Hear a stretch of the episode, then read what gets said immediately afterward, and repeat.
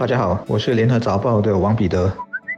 各位听众，大家好，我是新民日报的朱志伟。圣诞佳节和新年即将来临，虽然我国还在疫情期间，但是一般人还是会庆祝的，为亲朋戚友买礼物、互相祝贺的礼节应该也不会少。而在疫情期间，大家外出少，带动了电子商务，有一类罪案也看到了数目字的增加，那就是在网上买到冒牌货。根据警方的资料，比起去年同个时期，今年首十个月在网上宣称买到冒牌货的投报案例就多了五十八仙。警方并没有透露最后的数字，然而一般相信，由于不是所有受害者都会报警，所以真实的案例相信会更多。而一般公众也可以从警方所发出的文告次数就可以发现，这类案件应该得到重视。他们在今年八月至十月间的三个。个月内就至少发了六次的文告，透露正在调查网上卖假货和涉嫌进口冒牌货案件的细节，其中有十二个人因涉案被捕，最年轻的才十六岁，而警方在个别案件中所起获的冒牌货市值最高就超过了两万元。这则新闻也让我想到几天前早报的另一个报道，说空运来的商品飙升，当局今年以来截获的违禁品也增加了三倍。从记者拍回来的照片看，当中也有不少假的名牌货。其实卖假货的勾当由来已久，只是过去是开个不起眼的黑店，或者在后巷里进行，而这几年全世界。网购兴起，数量也就井喷式的增加，变得更为普遍罢了。如果我是一个不良的商家，这个虚拟空间简直就是一个天堂。你想想，不必面对面接触客户，不必当面交易，风险和成本都大大降低了。而且弄虚造假也变得更容易，包括胡乱吹嘘、宣传、做出各种各样可以不必兑现的承诺等等。总之，不止卖的东西是假的，销售手法也可以有很多的欺诈。最美妙的是，网络无远弗届，可以接触到的潜在受害者一下子增加了百倍、千倍、万倍。也难怪现在网上的假货琳琅满目，卖的人越来越猖獗。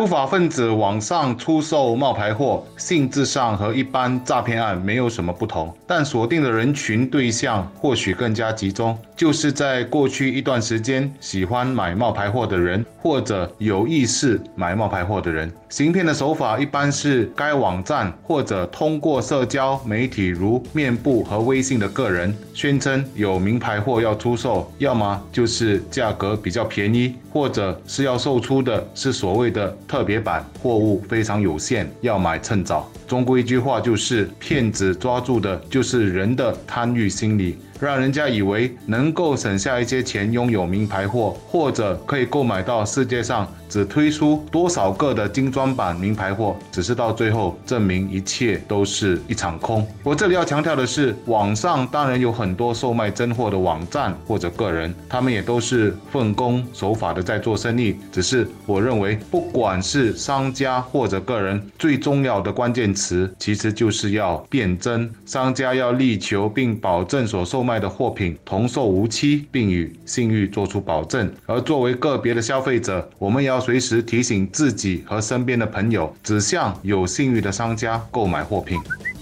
网上的假货越打越多，一个原因是有些受害者可能买了假的，自己都不知道。因为现在的假货太真了，很少人有足够的经验和能力去分辨。我也相信有一些人甚至明知道是假的，但因为价格便宜，也就愿者上钩了。最揪心的是，付了真货的钱，却买了仿冒品。我一个朋友最近在网上邮购了某个中国品牌的手机，结果手机送来竟然是假的。但就算有这样的遭遇，受害者多数也只能是吃哑巴亏，告诉自己说下次小心就是了。因为直接向平台投诉、争取退货退钱是很花气力和时间的，特别是很多平台和电商都在国外，距离就是第一道障碍了。一些不良商家可能还要你找人鉴别，证明是假货，根本就是。是耍赖强人所难，还有就是比假货还普遍的劣质品，或者说货不对半，这里头有点主观性，要讨公道就更难了。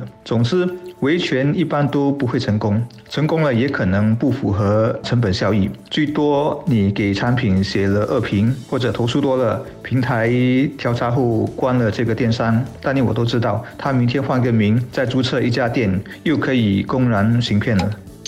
网上这些伪劣商品充斥，就好像病毒是全球的通病。每一家平台都说他们会加强监管把关，会加大力度打假，但成效有限。一些也许做得稍微认真一点，看到一点成绩，但也是五十步笑百步而已。主要是很多人的生活现在已离不开网购，大家一边骂一边买。其实多克制自己，不要动不动就心动手痒，就自然少吃点亏。还有就是要有常识，凡是看到价格便宜到离谱的，你应该知道，那更可能是诱饵，而不是今天你运气特别好，天上掉了一个大馅饼给你。